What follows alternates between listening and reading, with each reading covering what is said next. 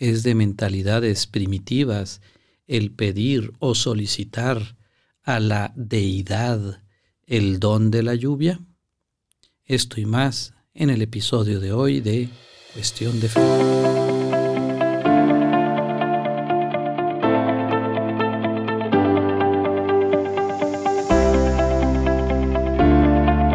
Hola, ¿qué tal? Qué gusto en saludarte. Nos encontramos nuevamente en este espacio y pues en circunstancias particulares porque aún y a pesar de que está lloviendo, ¿verdad? En este momento en el que estoy haciendo esta grabación.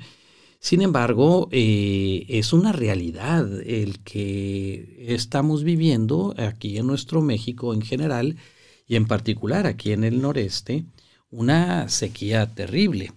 Una sequía que ya lleva cerca de cuatro años. Recuerdo que cuando era pequeño mm, me platicaban mis papás acerca de una sequía que había durado aquí en Monterrey cerca de cinco o seis años. Y entonces eh, el hijo de alguno de los vecinos, cuando un buen día empezó a llover, el niño entró asustado, ¿verdad? Ahí a la casa y decía, está cayendo agua de arriba para abajo, ¿verdad? Esa es a veces la experiencia de nosotros eh, los hijos del desierto, ¿verdad? Porque pues nuestro querido Monterrey fue fundado aquí, ¿sí? Al lado de unos ojos de agua, pero en, realidad pues en el desierto. Y bueno, pues de alguna manera tenemos un aprecio particular por el agua, ya que pues sabemos que el agua es fuente de vida. Y bueno, eh, hay en algunas, eh, en algunas eh, comunidades, ¿verdad? Que nos hemos hecho conscientes, sobre todo pues comunidades de fe, que nos hemos hecho conscientes de esta necesidad del agua y hemos convocado, ¿verdad? En este caso en particular, nuestro arzobispo ha convocado a una semana de oración por la lluvia. Hemos convocado a esto, a implorar al cielo la bendición de la lluvia. Y esto causa un poquito de comezón a algunas personas, ¿verdad? Porque pues dicen, oye, pues no es esto un tanto mentalidad primitiva, ¿verdad? Pedirle al dios Tlaloc, ¿verdad? Que haga llover o, o hacer una danza de la lluvia, ¿verdad? Y me lo preguntaba algún amigo hace algunos días y yo hacía la siguiente reflexión, fíjate, eh, de alguna manera el ser humano, ha alcanzado a través del esfuerzo, de la ciencia, del conocimiento, un cierto dominio de muchos campos, ¿verdad? De muchas áreas. Y así pues la humanidad fue evolucionando de, de ser recolectora y cazadora a ser comunidades agrícolas, con periodos de siembra, etcétera. Todo esto se va aprendiendo, ¿verdad? de ser cazadoras a, ser ganaderas, a criar ganado, etc. Y a modificar el entorno. Esta es una de las cuestiones o de las características del ser humano, su capacidad de modificar el entorno y adaptarlo a sí mismo más que adaptarse al entorno. Y entonces en este juego en el cual, eh, en esta dinámica, ¿verdad? Más que juego, en esta dinámica en la cual el ser humano va adaptándose a la naturaleza, al entorno que lo rodea, pero también va modificando el entorno. Y en unas circunstancias en las que pues ha llegado el ser humano a pues a desarrollar ciertas cosas, ¿verdad? Este como eh, los aires acondicionados, etc. esto cada vez va haciendo al ser humano un poquito más cómodo. Recuerdo que este, pues a los como 20 años o 25 años de haber salido de la secundaria, hicimos una visita al lugar en donde yo estudié.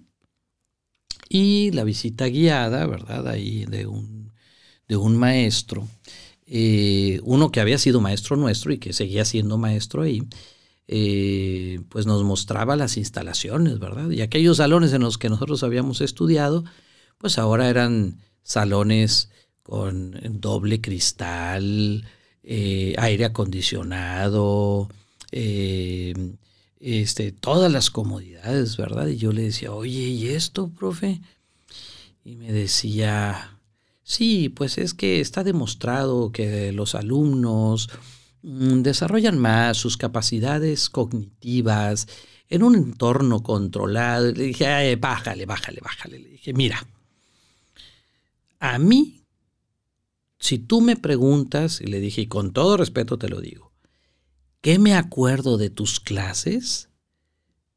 Te voy a ser sincero, no me acuerdo de nada. Pero sí me acuerdo que yo tenía que levantarme temprano hicieran menos 5 grados o hicieran 40 grados de temperatura, tenía que venir a la escuela puntual, tenía que sentarme en el escritorio y sin abanicos, ni siquiera abanicos teníamos, ponerte la atención necesaria para poder yo pasar la materia, sí, aprender y pasar la materia. Eso eso sí me enseñó, eso sí me formó y eso es algo que aprendí y que me ha sido útil toda la vida. Pues bien, eh, yo sé que este, pues los procesos educativos han cambiado y todas estas situaciones, pero si te soy bien sincero, la lucha contra la adversidad formó mi carácter y forma mi espíritu de una manera que me lleva a ser eh, alguien que, que, lucha, que se esfuerza y que conoce el valor de todas estas cosas. Pues bien, ya me estoy desviando un poquito. A lo que voy con todo esto es que Dios nos ha dado la capacidad de, poniendo nuestra inteligencia al servicio de los demás, vamos encontrando y vamos superando y vamos mejorando y vamos siendo capaces, como te decía, de modificar el entorno y adaptar el entorno a nosotros, al mismo tiempo que nosotros también nos adaptamos al entorno. Pero estos logros, de alguna manera, y aquí es donde yo le mencionaba a mi amigo, se topan en pared cuando nosotros nos enfrentamos a la situación, por ejemplo, de la lluvia.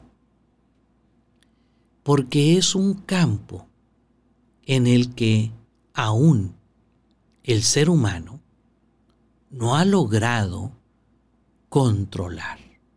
Y sí, se pueden regar las nubes con nitrato de plata o ya no me acuerdo con qué cosa y todo, sí.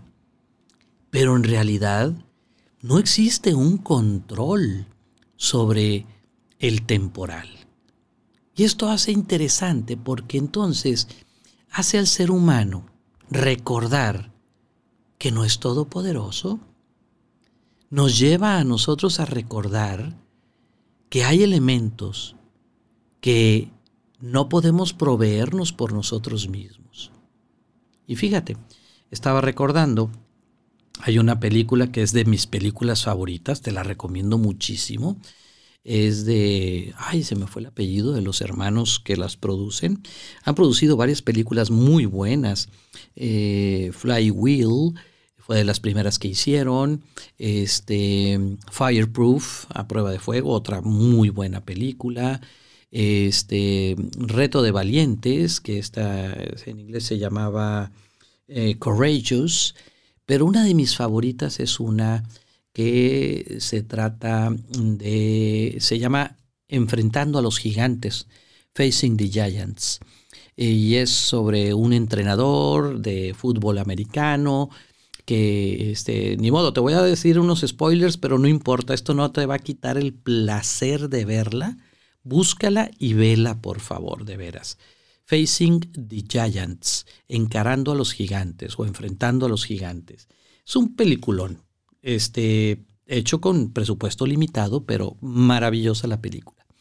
Y aquí eh, hay una escena que me gusta mucho y que viene a colación por el tema que estamos tratando, eh, esta escena en la cual está el coach eh, sentado pensando cómo llevar a su equipo a pues a, ser competitivo, ¿verdad? Porque era un equipo que ya llevaba todos los partidos perdidos, era el peor de la liga, ¿no? Y entonces eh, se acerca el capellán y le dice, ¿sí? Le dice, a ti te toca preparar la tierra, arar la tierra. Y lo que sigue es esperar a que llueva.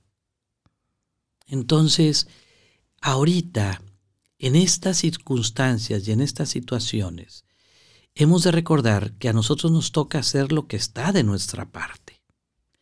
Pero nos toca también esperar a que llueva. Es decir, la lluvia es algo que no depende de nosotros. De nosotros depende el preparar la tierra, el roturarla, el incluso el sembrar la semilla. Entonces, de esta manera, esto nos lleva a recordar que sí, dependemos y seguimos dependiendo de la divina providencia. Aun y cuando nos hayamos olvidado de eso porque nos creemos tan autosuficientes que creemos no necesitar de Dios. Pues sí, seguimos necesitando de Él. Y entonces y esta necesidad queda evidenciada en esta necesidad de lluvia. Pues bien, la invitación, por ejemplo, en este caso de parte de nuestro pastor, nuestro arzobispo, a hacer y elevar oraciones pidiendo a Dios la lluvia, no es nada primitivo. Al contrario, se convierte en un voto, en una eh, en una demostración de fe y de humildad, porque para pedir es necesario reconocer que necesitamos y que necesitamos de aquel a quien le estamos pidiendo. Entonces, no te sientas primitivo, ¿verdad? Y no te pongas tu, tu faldita de paja y empieces a hacer la danza por la lluvia, no. Dobla la rodilla. Dobla la rodilla Piensa no nada más en ti, piensa en todas aquellas personas que necesitan del agua. Piensa en todas aquellas personas que dependen del agua. Y el hecho de que tú no, tú no experimentes en este momento esa necesidad apremiante, no quiere decir que no lo vayas a necesitar después. Entonces, no te sientas mal de sentirte, de sentir la necesidad, la necesidad de implorarle a alguien de quien depende un don, una gracia. Y entonces, a doblar la rodilla, a meternos en nuestro corazón, a acudir al Santísimo y a decirle, Señor, necesitamos el don de la lluvia. Necesitamos que envíes a nosotros esto que es don tuyo.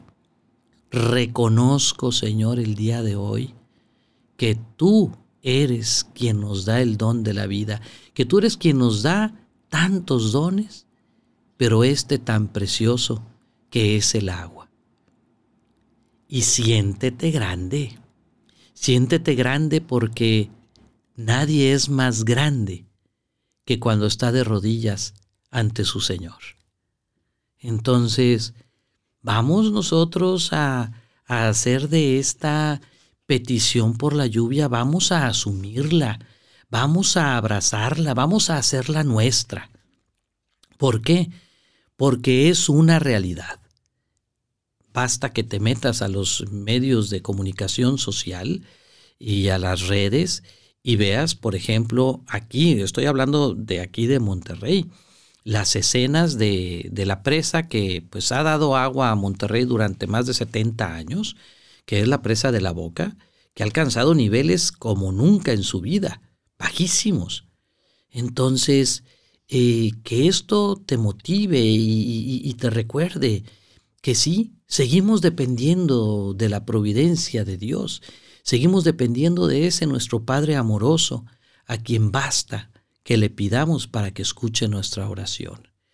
Ahora bien, y si quieres de esto te hablaré en el podcast de la semana entrante, pero quiero platicarte así brevemente, quiero platicarte acerca de una imagen muy bella que tenemos aquí en mi parroquia, en el santuario. Eh, bueno, aquí tenemos dos santuarios, pero tenemos un santuario muy antiguo. Y en este santuario, que lo conocemos como santuario del Señor de la Expiración, porque guarda una imagen muy bella, muy bella de nuestro Señor Jesucristo. Es una imagen hecha por manos tlaxcaltecas y realizada en una técnica que se conocía, es una técnica tlaxcalteca, que es pasta de caña de maíz, que es una pasta elaborada de manera que cuando se endurece adquiere la rigidez de la madera y puede ser tallada. Y esta imagen en particular es bellísima. Tiene un rostro impactante. Y esta imagen ¿Cuál es la función de las imágenes? Otro, después hacemos otro podcast para hablar acerca de las imágenes, pero te lo pongo en claro. Las imágenes elevan nuestro corazón hacia el original. ¿Sí? Entonces, así como la palabra puede exhortar y elevar nuestro corazón y nuestra mente a nuestro Creador, las imágenes elevan nuestra mente y nuestro corazón al Señor Jesús. Y bien, esta imagen en particular que tenemos aquí en mi santuario, en Ciudad Guadalupe, en el estado de Nuevo León, en México, bueno, esta imagen tradicionalmente se conoce como el Señor de la Lluvia. Y esta imagen está incluso registrado históricamente a finales de 1800 eh, en 1948 y allá en la década de los 80 que hemos experimentado grandes y terribles sequías y ha habido solicitudes y bueno, se saca en procesión la imagen y se le pide al Señor Jesús, al sacar en procesión la imagen, pues que nos envíe el don de la lluvia. Pues bien, eh, en esta ocasión, eh, aquí en nuestro santuario, tendrá lugar el inicio de la semana por la oración de la lluvia en una misa que presidirá nuestro arzobispo. Bien, no es algo primitivo. Al contrario, es venir y reconocer que aquel que dio su vida por nosotros, y de cuyo costado brotó sangre y agua, Él nos puede obtener de Dios nuestro Padre el don del agua que tanto necesitamos. Y es por eso que hacemos nuestras oraciones en presencia de esta bella imagen. No porque la imagen tenga poder, no, de ninguna manera, sino porque esta imagen eleva nuestro corazón al Señor Jesús y nos recuerda que Él nunca nos dejará solos. Así pues, hermano, hermana, yo te invito.